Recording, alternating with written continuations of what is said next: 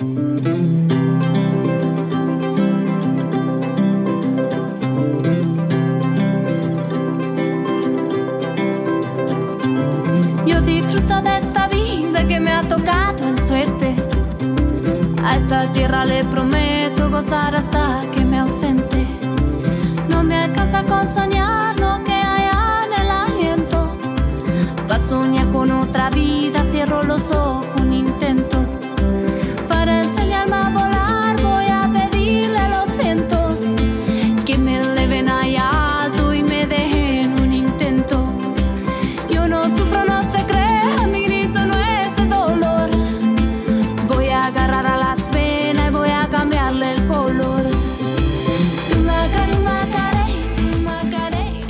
Muy buenas noches. ¿Cómo les va? Este programa se llama Cuento con vos. Mi nombre es María Areces. Estaba escuchando parte de la letra de la cortina de nuestro programa que hablaba de cambiarle el color a las penas, ¿no? Y de eso se trata un poco este programa, ¿no? De empezar a hablar de las cosas que mm, tal vez en situaciones este, extremas o de muchísimo dolor muchas personas nos enseñan cómo es eso de salir adelante, del sí se puede, del contarnos su historia de vida, de cómo ha transitado este, la vida en general y de las historias de personas también que han cambiado eh, la sociedad con, con su arte, con su música, con sus gestos, con su testimonio.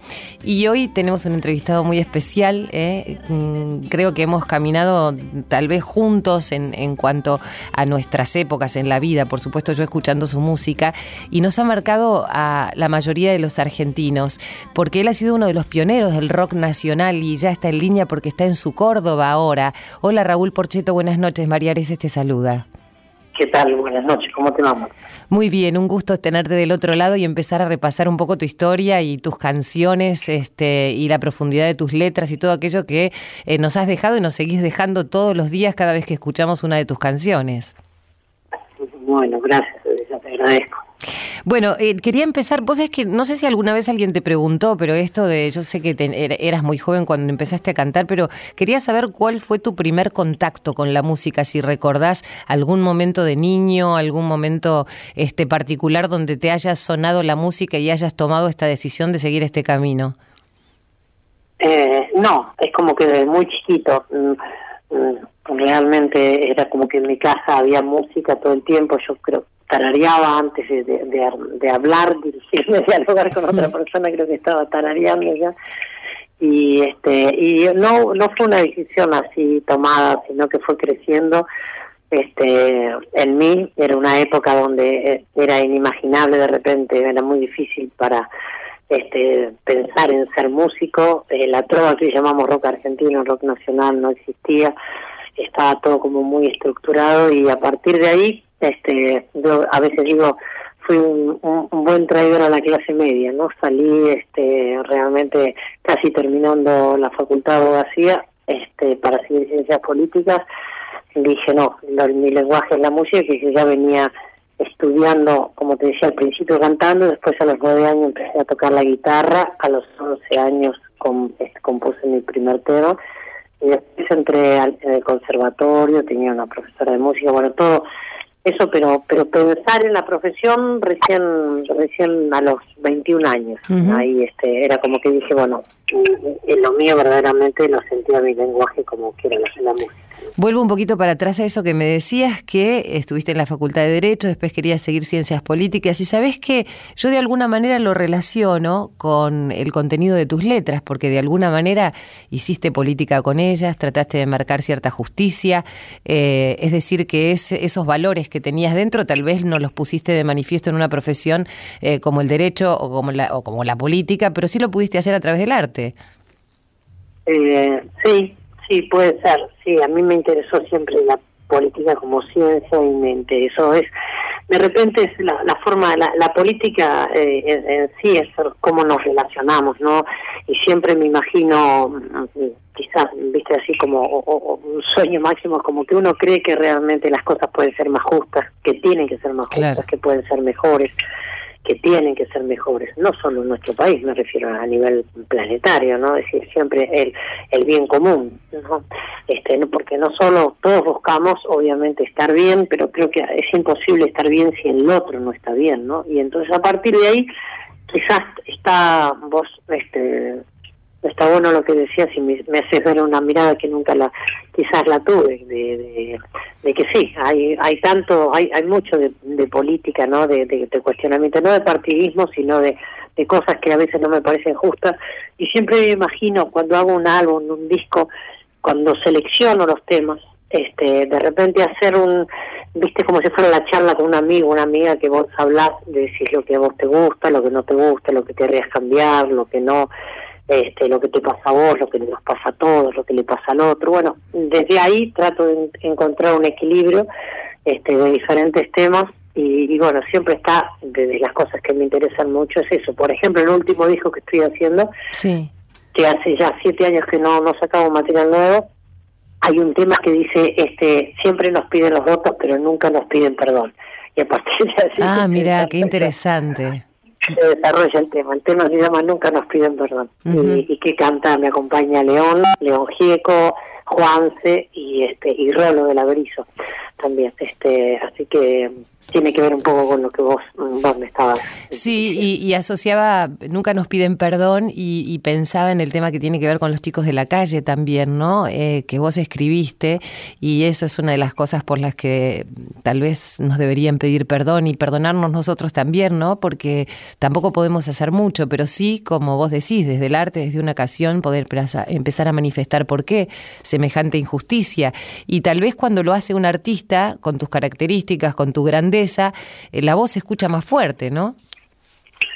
Eh, sí, es como que trato de a veces de ser lo más responsable que puedo en la medida de, que cuando uno se compromete y, trato de no viste ser lo más objetivo dentro de, lo, de, de las posibilidades que uno tiene no siempre hay mucha subjetividad en todo no pero desde ya que este trato de eso y reflejar cosas como decías ahí por ejemplo chicos de la calle es algo evidente no en un país mm rico de siempre, por más problemas económicos que tenga, siempre rico desde siempre, de su fundación, y este que haya chicos en la calle. Cuando los otros días alguien me comentaba, pensar que Raúl cuando, cuando salió, creo que era por el año 84, 85, el tema no recuerdo bien, que decía, bueno, uno imaginaba que después a través de los años eso iba a ser pues, una, una anécdota de nuestra vida y sin embargo eh, es eso. Bueno, trato de reflejar esas cosas como, como otras, ¿no? Pero realmente me interesa. Es está muy bien. Vos sabés que subía recién por la escalera, nosotros tenemos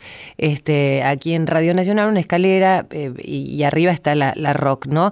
Y hay una pared donde ahora han escrito un, eh, frases del rock nacional y pensaba, ¿cómo han pegado cada una de las frases de todos estos artistas como lo que vos decías, ¿no? Algunos desde el lado de, desde el punto de vista espiritual, otros desde el punto de vista más amoroso, que han tenido con historias de amor, otras en este sentido, no desde lo más social, como hablábamos recién de los chicos de la calle, y eh, también pensaba en, algunas palabras recurrentes en tus canciones. Hablas mucho de los ángeles, hablas mucho del cielo y me encanta eh, esa canción que, que habla de, que se titula Sentado en la vereda de Dios, ¿no? Quizás porque de repente dentro de, de mi visión este, hacia la vida, la gente, los, los que más admiro, así como, como personas de, búsqueda, son los místicos. Sí. Y, y, ahí quizás se refleja, y, no hablo de, de, un credo particular, ¿no?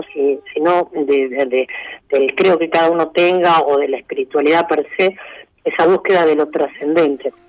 Esa persona que sale a buscar lo trascendente, que da ese salto cuántico más allá de lo cotidiano, ¿viste? Este, que no no solo piensa en la vida y la muerte cuando va a un velorio o, de repente cuando cuando pasa una situación grave, sino que que lo cotidiano es estar pensando eh, este en algo superior. Esas personas siempre las admiré y, y quizás por eso también eh, en toda mi obra creo que no hay disco que no mencione los Los Ángeles, por ejemplo. Sí, sí, lo, lo, era una temática que me llamaba la atención porque eh, yo pienso siempre también en eso y pienso en que aquellas personas que están en una búsqueda interna permanente son las que están poniendo también no solo la mirada en sí mismo, sino también la mirada en los otros. Sí, yo creo que no uno no puede pensar en lo trascendente si no piensa en el otro, ¿no? Yo creo que había una canción de George Harrison que tiene que ver también un poco con, un poco lo que es su historia con, con el hinduismo y, y toda su búsqueda espiritual, también que decía, llegará el momento que todos seremos uno y la vida fluirá fuera y dentro de nosotros. Creo que en el fondo todos somos parte no del océano, una gota no es muy diferente, no importa la costa que se encuentre a la otra gota del océano, del mismo océano, y este y desde allí hay tantas cosas en común ¿no? Y uno sin el océano realmente esa gota no no puede sobrevivir, no puede existir. Y este y tiene sentido y toma sentido cuando está en, el propio océano. Entonces, mm, mm, desde ese lugar me, imagino siempre, no, no, es mi parecer nada más, no digo que sea ninguna verdad revelada, pero de ese parecer que me conmueve aún hoy, teniendo ya todos los años que tengo y que me, me conmovía desde muy chiquito y que, que mi búsqueda estaba desde, desde muy chiquito, ¿no? No no este no comenzó ahora o este bueno en una época determinada de mi vida que después se ha ido presentando sí y buscando y estudiando y, reflexionando y observándome y observando a los otros y aprendiendo de eso ¿no? Eh, vamos a compartir una canción tuya, Raúl, que se llama Noche y Día. ¿Querés contarnos algo de la canción?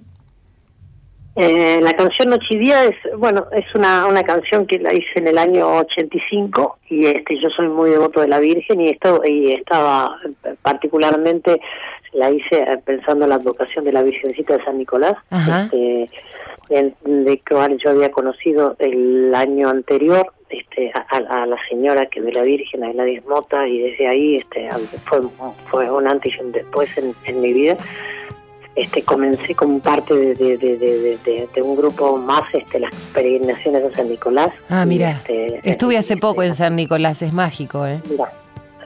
Sí, sí, sí, sí. Y bueno, y ella también, y bueno, y todas las cosas. Bueno, es, es algo, bueno, me impactó tanto y de allí surgió e, esa canción que se llama, este, en realidad es La llama de tu amor, este, y que, que así llevó el título que repite el estribillo que es Noche y Día.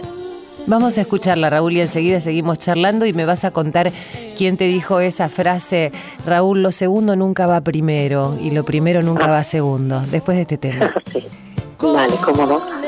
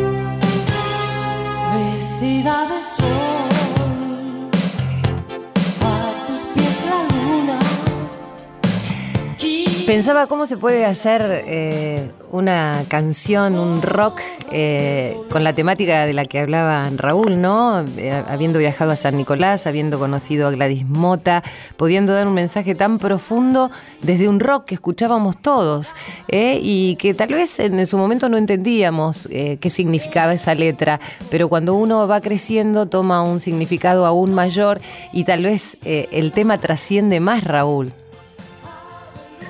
Bueno, me alegro, me alegro pensar que tiene, como te decía, del 85 son, son muchos años y todavía tiene vigencia y un montón de gente me dice que la sigue escuchando. Eh, tengo varias versiones, esa es la versión así original y bueno, me, alegra que así sea porque como te decía, de que cuando la conocí a Gladys, que después pasó a ser casi como una segunda mamá mía y este y, tener un un encuentro con él, soy el padrino de su una de sus nietas. Ah, entonces, Este, entonces, este, bueno, fue muy, muy importante en mi vida realmente. Seguro. Eh, yo sé que esto tiene que ver con más el final de tu carrera, eh, así, de, locura, digamos, porque sé que tu carrera sigue siendo tu carrera y lo va a seguir siendo siempre, pero eh, el final por ahí del vértigo, de tomarte una vida más tranquila, es, esas palabras que te decía antes que me gustaría que me cuentes quién te las dijo, lo segundo no va primero y lo primero no va segundo, hablando de las prioridades de la vida y de la búsqueda que vos estabas haciendo y de cómo querías encontrar algún lugar de mayor tranquilidad probablemente. Sí, era, era un momento donde realmente eh, era este un poco eh, con haber llegado como a, un lugar muy alto, se vendían 5.000 discos diarios de mi, último disco y sí, increíble cuando llevamos menos de, de, de 3.500 personas, decía hoy anda un poco flojo y este y mm, en, ese momento de repente por, por razones de, de, salud mm, familiar por este por un montón de cosas mm, tenía que tenía tenía que encontrar un equilibrio dentro de todo eso. Y, un, curita me dijo una vez me dijo hay un dicho alemán me dice Raúl que lo segundo nunca va en primer lugar ni lo primero va en el segundo. Y a partir de ahí por más que es mi vocación y sigue siendo es mi lenguaje como ser humano la música este como te decía al comienzo este más allá de eso bueno tenía tenía era tiempo de, de, de, otra de otras cosas de, de, poner la energía en otro lugar y no me arrepiento para nada del cual este para mí era fundamental y aparte de eso este también de dar un equilibrio y me puse a estudiar paralelamente a la música a estudiar un montón de cosas y, más allá de las dificultades que pueden haber surgido en ese tiempo y perder casi absolutamente todo y casi tener que comenzar de vuelta, este agradezco porque aprendí mucho, aprendí mucho mm, de, de, esos tiempos, ¿no? Y este y aprendí también de los otros, de, todos los tiempos, este aprendí, ¿no? De, los que era, viste, donde vos vos sos genio y maestro para todos y este y de golpe este otro tipo de realidad y aprendí y este y encontré eh, eh, el equilibrio no que uno uno tiene que buscar. La mediocridad te seduce todo el tiempo todo el tiempo. Claro. Y, este, y cuando al volver con a, mi profesión este de vuelta y volcar es como que la amo más todavía y, y, sigo estudiando como cuando era adolescente música y trato de estudiar armonía y música y las letras trato de, de ir puliéndolas y encuentro el valor del respeto de mis amigos, del cariño incondicional de, de, de, mis amigos, este, muchos, muchos de la música. Yo, por ejemplo, nunca me sentí identificado que con los amigos entran en la, en, la palma de una mano la cantidad de, amigos. Yo realmente tengo más de cinco amigos, de gente, y cuando digo amigos, amigos, ¿no? Este, algunos que son hermanos literalmente, y entonces eso es un regalo para mí que es impagable. Entonces trato de ver de todas las cosas buenas y las difíciles, los tiempos de luz y los y los, los y de los otros, este trato de sacar provecho trato de, ver para que me ayude a crecer, ¿no? Porque, como te decía al principio, uno, por eso esa admiración hacia los músicos, uno viene a, para algo, no creo que simplemente venga para, para llenar un número. Coincido totalmente, sí. Este, este, para tener una casa y este y bueno y no sé este bueno todas las cosas. El mundo material es hermosísimo y maravilloso y este pero pero dentro de un equilibrio también porque las cosas más importantes uno no las no las consigue en un shopping o en el supermercado. No las puedes comprar la tarjeta de crédito no te sirve para eso entonces este dentro de ese equilibrio en la que medida que uno pueda no de, este mundo material. Y, y, de lo otro este que, que como decía al principito no lo esencial es invisible los ojos uno se va dando cuenta no así como que la, la, respiración es lo que a vos y a mí me está nos está dando vida en este momento no y, nos que está dando permitiéndonos este expresarnos y este y es y es mucho más invisible que la mano y este y no menos importante Eh, pensaba cuando decías de la amistad, y enseguida vamos a hacer una pausita muy breve y seguimos, eh, cuando eh, festejaste los 45 años con la música, ahí estuvieron todos estos amigos que también son grandes músicos, algunos que inclusive vos les, has dado la oportunidad y dijiste, ese tiene que ser el tecladista, como Charlie García, como tantos otros, como los de Por su Hijieco, aquel grupo, tenían que ver con, era otro nombre, ¿no? Que le habían puesto algo que tenía que ver con los, los avestruces. Era, eh, el original es Por su y la banda de avestruz. Y la banda de avestruz.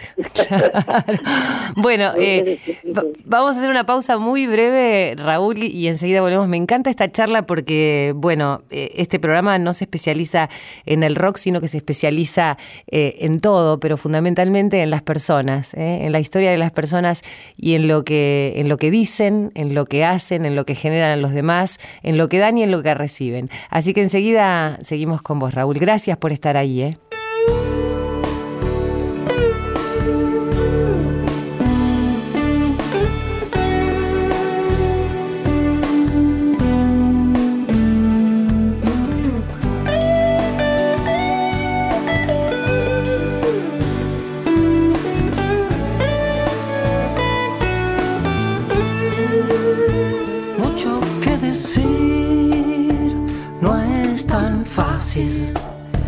Nada vuelve atrás, todo huye. Mis héroes, mis libros se escapan, no encajan en estas entrañas, calles y personas que no dicen nada historias que abrazan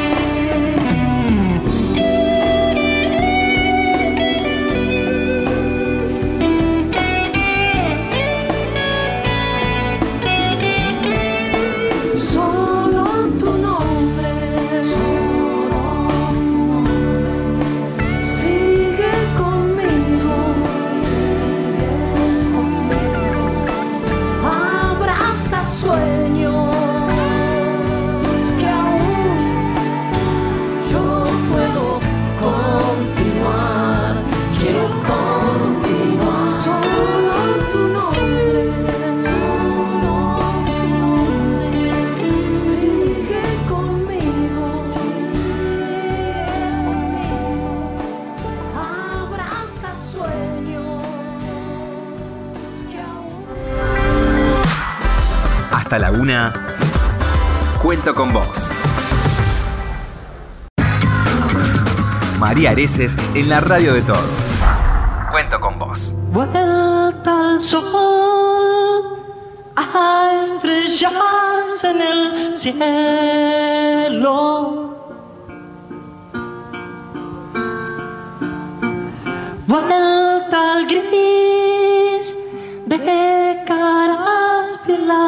Lavadas.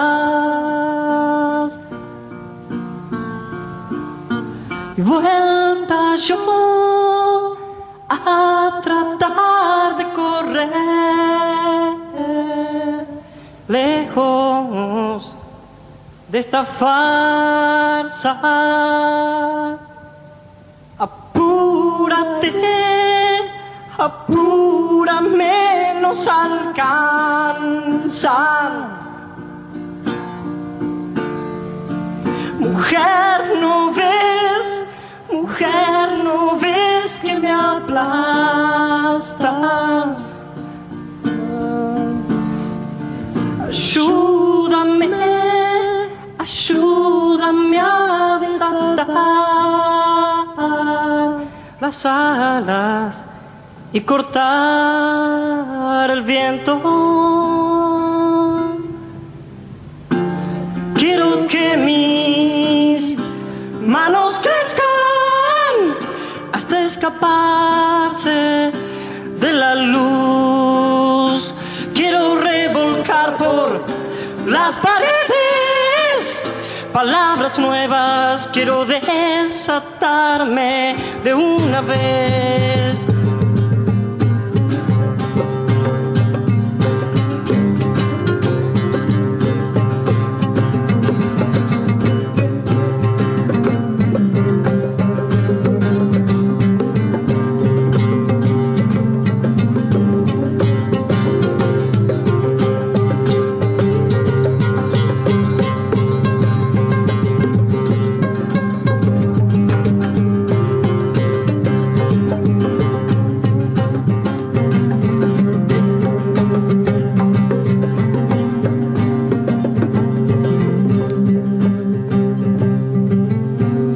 Es un placer este, este programa del día de hoy hablando con, con Raúl Porcheto y conociendo un poco más eh, sobre él como persona y escuchando estas canciones, en este caso Cortar el Viento.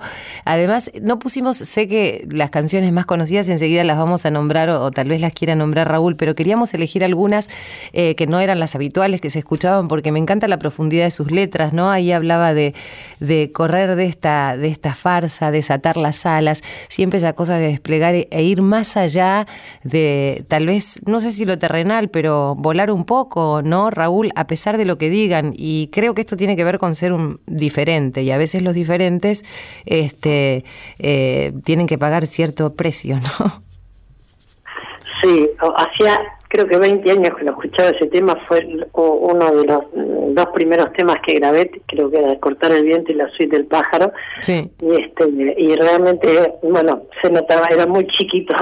Pero sabes que, sabes que yo escuchaba tu voz, ¿no? Pero pe- pensaba, son esos temas que tal vez no estamos acostumbrados a escuchar, pero eh, yo no sé si al, al, al no ser tan marketineros o, o al no haber tenido tanta trascendencia como los otros, alguna vez alguien se puso a leer estas letras, ¿no? Este, sí, sí, hay letras, mira, casualmente ahora este, me han ofrecido este, hacer un, un libro hay que con, con, con escritos míos, con letras y algunos escritos que fueron el génesis de, de, esas, de esas letras, ¿no? Ah, mira. Y estoy muy apasionado con, con eso porque realmente me interesa porque hay un montón, he grabado más de 340 temas. Pero tenés como mil, mil temas escritos, ¿o no? Sí, sí, más, más, más, sí, sí, Oh, sí, más de qué prolífica, es increíble. hay, un, hay un montón de cosas que me, me gustaría compartir y este que, que a veces trascienden, obviamente, algunos temas y hay otros que la época, por ejemplo, me enteraba eh, este este año, me enteré al principio de este año, por ejemplo, que hay un álbum mío donde yo hacía jazz rock y fusión que se llama este Mundo y que es ícono en Japón y yo no estaba ni enterado. Mirá. Que Pero, editado pero. ¿recibís algo de eso o no? No, no, no, no, tampoco. Que eso es lo peor, porque bueno, de última que no te entere, vaya y pase. ¿no? Claro, claro, pero sí, sí, no, no, no, y si te cuento la historia, no, pero, y, y aparte la suerte de haber tocado con, con grandes músicos y haber hecho cosas tan tan diferentes, ¿no? Como así vos decías, de por sí Jico, para mí que es una cofradía de amigos y gente que adoro y amo y admiro, y pero aparte haber tocado, por ejemplo, con Pedro Aznar, con Lito de Pumer, con, con el Mono Fontana, con Luis Borda, pero bueno, te podría decir tanta gente, Gustavo Basterrica, Lerner, Sí, con Sandra, gente- con Willy Turri, este, bueno, Exactamente. Palito Y- Ortega, también Lito mi carrera. Vitale. Sí, ¿eh? Que han que han sumado que han sumado gente que ha sumado a mi carrera no Sí, Este, claro. que, que si no uno solo no podría haber hecho. Yo lo que he logrado es también parte de lo que han sumado gente que, que admiro. Y ahí en, en, en, el, en, el, en el Teatro Coliseo, en el concierto mágico, ese cuando se cumplieron los 45 años, como vos decías, con Lito Vitale, con Sandra Divina, este, que para mí mm, este, estar cantando con ella en ese momento y era era algo este, fantástico porque tiene tanto es, es, una artista tan grande con, con mayúsculas no más allá de la voz y con con Willy Tour y, y Lito Vital y bueno Juan y realmente bueno los chicos no yo digo los chicos de Chari León Nito es que son, van a seguir siendo los chicos eternamente, porque además ese es, así es su alma, ¿no? Este, eh, la cáscara puede tener algunas arrugas, puede tener algunas canas, pero vos los ves circular por todos lados y siguen siendo niños. Y yo digo que esa es la esencia que nunca hay que perder, ¿no? Porque eh, uno se va contaminando. Y me parece que vos hiciste, eh, empezaste el camino inverso, que está bueno, ¿no? Es volver como a ser ese niño que, que, que tiene todos los sentidos abiertos para recibir, para entender que uno, además de maestro, puede ser alumno todo el tiempo y aprender de los demás, hasta de quienes uno menos se imagina, ¿no? Sí, sí, sí, totalmente. A veces grandes maestros de uno son gente que le ha hecho mucho, le ha causado mucho dolor en la vida, son, terminan siendo grandes maestros. Claro. Este, sí, yo me siento, te digo la verdad, a veces como un chico cósmico. Mira. Este, desde de ese lugar. Y hay algo que siempre me quedó grabado de San Francisco de Asís que quería recuperar su primera inocencia. Mira. Y este y a mí es algo que me conmovió y siempre lo he encarado en diferentes momentos de, de mi vida y diferentes lugares y tiempos y espacios, este, tratar de recuperar algo de esa inocencia que uno obviamente que se va perdiendo y todo eso, pero no deja de, de seducirme, eso sí, así como lo intenta la mediocridad, la, este, la, la inocencia me sigue seduciendo como para como como un salto al vacío, ¿no? Este, la acción del arte a veces busca lo sublime y es como un salto al vacío, un, un, salto al vacío. Este, el, el, arte, yo creo que esa es la diferencia a veces que yo digo de la cultura en sí mismo, ¿no? Es decir, eh, el arte siempre es cultura, la cultura no siempre es arte, claro. arte porque el arte busca lo sublime, Lo sublime, porque pocas claro. veces lo encuentra el artista, pero pero siempre en sí, en, dentro de, de, de, la expresión artística está la búsqueda de lo sublime, de lo trascendente. Cada uno que lo traduce como quiere, como puede, como como le interesa, como eh, cree que lo tiene que traducir pero mm, más allá del rótulo que tenga siempre está buscando algo que, que pase en la línea de, de, de lo cotidiano no y que nos movilice este a, a, primero al artista para comenzar y poder producirse el motor para movilizar a otros ¿no? ¿te sentiste incomprendido alguna vez? Eh, cuando me querían cortar el pelo. no, te digo, no, no, no me he puesto en ese, en, en, en, en ese lugar. Eh, yo creo que lo primero que uno tiende es a victimizarse y uh -huh. no quiere decir porque hayan sido fácil la cosa, pero no. Este, así como en plena dictadura yo quería cantar algo de paz, claro. Reina Madre, que después iba iba iba a tomar una trascendencia y cantaba ya por el 79, viste este y y nadie y yo no, nunca me, me, me aferré a eso, nadie, alguna vez charlando, a mí nadie me obligó a eso, yo lo sentía claro. y creía que tenía que actuar así. Este, entonces yo después de, de, de pasada la, la, dictadura no me puedo victimizar este, desde ese lugar, más que aparte he tenido la suerte de, viste, no como como como como otras personas. Entonces, este, de, desde así te puedo decir con otras con otras cosas este de la vida trato al menos que no. Seguramente alguna vez habré reaccionado, eh, viste que uno siempre a veces se, se puede poner en víctima en una o aquella o otra situación, pero por lo menos en la medida que soy consciente y puedo reaccionar, digo, no, no, no, no, la cosa no es por ahí. Es que a veces eso eh, se aprende, ¿no? Porque en su momento vos decís, pero pucha, cuando uno habla de la injusticia, ¿no? La injusticia muchas veces tiene que ver con cuando uno mira lo que le pasa a los otros, pero también cuando uno mira lo que le pasa a uno, y a medida que va madurando y hace ese camino de vuelta que yo te decía, ¿no? Como que vuelve a ser ese niño que tiene todos los sentidos abiertos, que está prácticamente virgen, dispuesto a, absorber todo lo que sucede con ese alma pura, este, tal vez ahí empieza a entender que, que no es una víctima, sino que es un ser privilegiado que tiene todas las posibilidades en este mundo, ¿no? Sí, sí, yo creo y tratar de... Mm, hay, hay una frase que decía Gandhi que también me ha ayudado mucho a sostener, dos de dos pacifistas, no una que repito siempre Martin Luther King y la de, la de Gandhi que decía, el mundo que, que quiero cambiar empieza por mí. Este, y, yo sé que, que hay hay tantos mundos y perspectivas del mundo como seres humanos, ¿no? Entonces, este, desde la visión que yo tengo, este, solo yo la tengo, ¿no? Puedo tener parecidos o no, pero así como nadie puede mirar por tus ojos, ¿no? Y escuchar por tus oídos. Yo creo que esa es la interpretación, la traducción que cada uno hace del mundo y, y digo, y el cambio realmente lo puede hacer uno porque uno está teniendo la percepción, la sensibilidad, o a veces la vida, la historia, el karma, lo que fuere, te, este, te está haciendo ver determinadas cosas que a lo mejor otro, podés compartir con otros algo, mucho o nada. Entonces, desde ese lugar uno tratar de, de verlo y de, y de focalizar, encontrar, viste, sacar esa, esa cuestión borrosa que uno no, no llega a traducir, no llega a interpretar. Y la otra frase también de, de, que era de mm, de Martin Luther King. Luther King, que decía, aunque me digan que el mundo se termina, hoy yo voy igual a plantar mi manzano.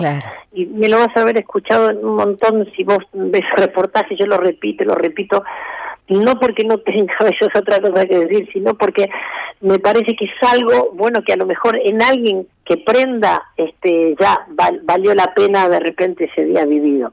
Porque contagiamos, así como todo el tiempo nos contagiamos de cosas negativas y de cosas malas que suceden. No hay por qué taparlas. Pero también yo creo que eh, todo, las cosas buenas también se contagian y se pueden potenciar y eso puede dar realmente como la, ley del centésimo mono que dicen, ¿no? Creo que se puede mm, producir algo que a veces uno ni imagina en el, en el bien que puede producir contagiando ideas que realmente más allá de que los momentos que cada uno esté viviendo este se pueden mejorar, ¿no? En este momento seguramente, bueno, desde que empezamos ya notas cuántos a lo mejor partieron criaturas, ¿viste? De forma injusta, por enfermedades. Nacieron otras y o cuántas claro cuántas nacieron cuántas cosas cuántos actos de amor y cuántos actos de odio se han manifestado. Y es así de repente en, en esta elíptica que va dando este el planeta hacia hacia niveles más altos hacia otras alturas alrededor de del sol y el sol alrededor de galaxias y las galaxias a través alrededor de otras galaxias. Así es muy difícil a veces traducir todo eso que está sucediendo en un nanosegundo, ¿no? Y, lo único que a veces cuando uno es consciente de eso, ante tal magnitud, yo puedo decir, bueno, trato de a ver qué es lo mejor que puedo dar para este instante qué, y qué es que lo mejor que me queda para el resto que puedo dar, ¿no? Porque las otras cosas suceden solas, las no trascendentes, las mediocres, las no buenas, buenas me van a suceder solas, las palabras no no poco luminosas me van a suceder solas. Eh, eh, esto esto lindo, viste que a veces busco, este lo, lo tengo que provocar y tengo que ser consciente de ese ejercicio. Qué bueno de esto que decís para tus hijos, para las futuras generaciones, y qué bueno también que lo diga alguien que tiene la posibilidad de comunicar, ¿no? Eh, nunca creo que tuve un entrevistado tan, eh, eh, ¿cómo decirlo?, tan, tan igual a, la esencia de este programa, ¿no? Con su espíritu y con sus palabras, porque creo que si hubiese que resumir lo que nosotros hacemos desde aquí, desde Cuento con Vos, es un poco eso, ¿no? Tratar de, de transmitir esos mensajes, de demostrar cómo se puede volver, aunque uno haya traspasado un límite. Eh, aquí muchas veces se cuentan historias de personas que han llegado a, situaciones extremas en cuanto a la salud, en cuanto a la imposibilidad de, tener alguno de los sentidos, a la imposibilidad de caminar o de seguir adelante con los propios pies. Pero se puede seguir adelante desde otro lugar. Y la verdad que me encanta esta, esta charla con vos, Raúl. Vamos a escuchar un poquito, recién mencionabas algo de paz, ¿eh? esto de te pide luz, mi amor, te pide luz, mi vida. Vamos a escucharla y enseguida seguimos charlando. Gracias por estar ahí. Te pide luz, mi amor. Te pide luz mi mente. Te pido por favor en estos malos días Estoy tan solo acá, perdido de verdad. loco rey detrás de la colina. Algo de paz,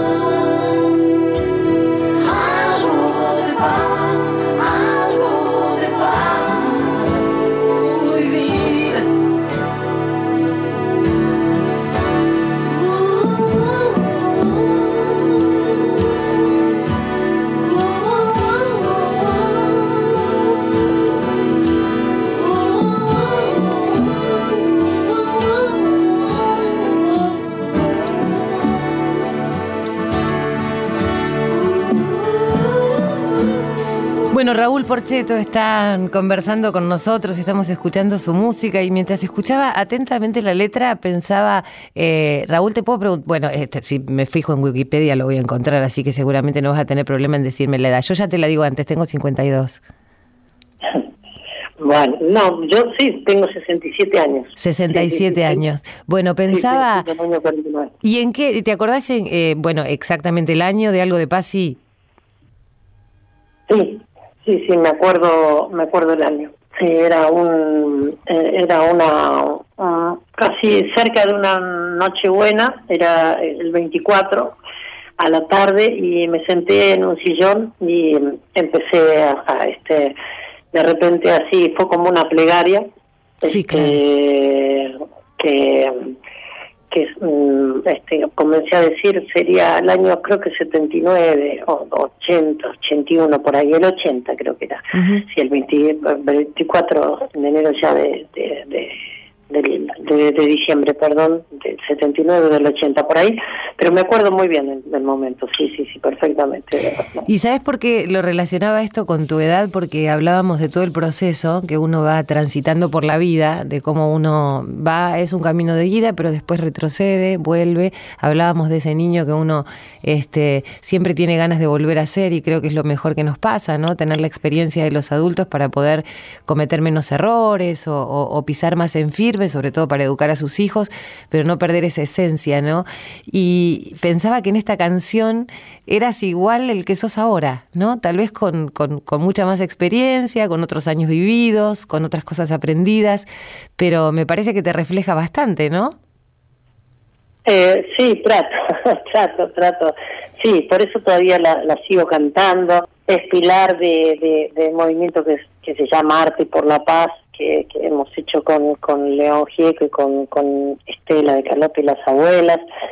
Este, porque para mí la paz es algo como, creo que es el acto más revolucionario que hoy contemporáneamente se puede hacer, ¿no? Este, ante un mundo que es de violencia, sociedades de violencia, la demanda es de violencia, la construcción es desde la violencia, la educación es desde la violencia, tenés que ser el mejor, a costa de, de, pasar por sobre los otros.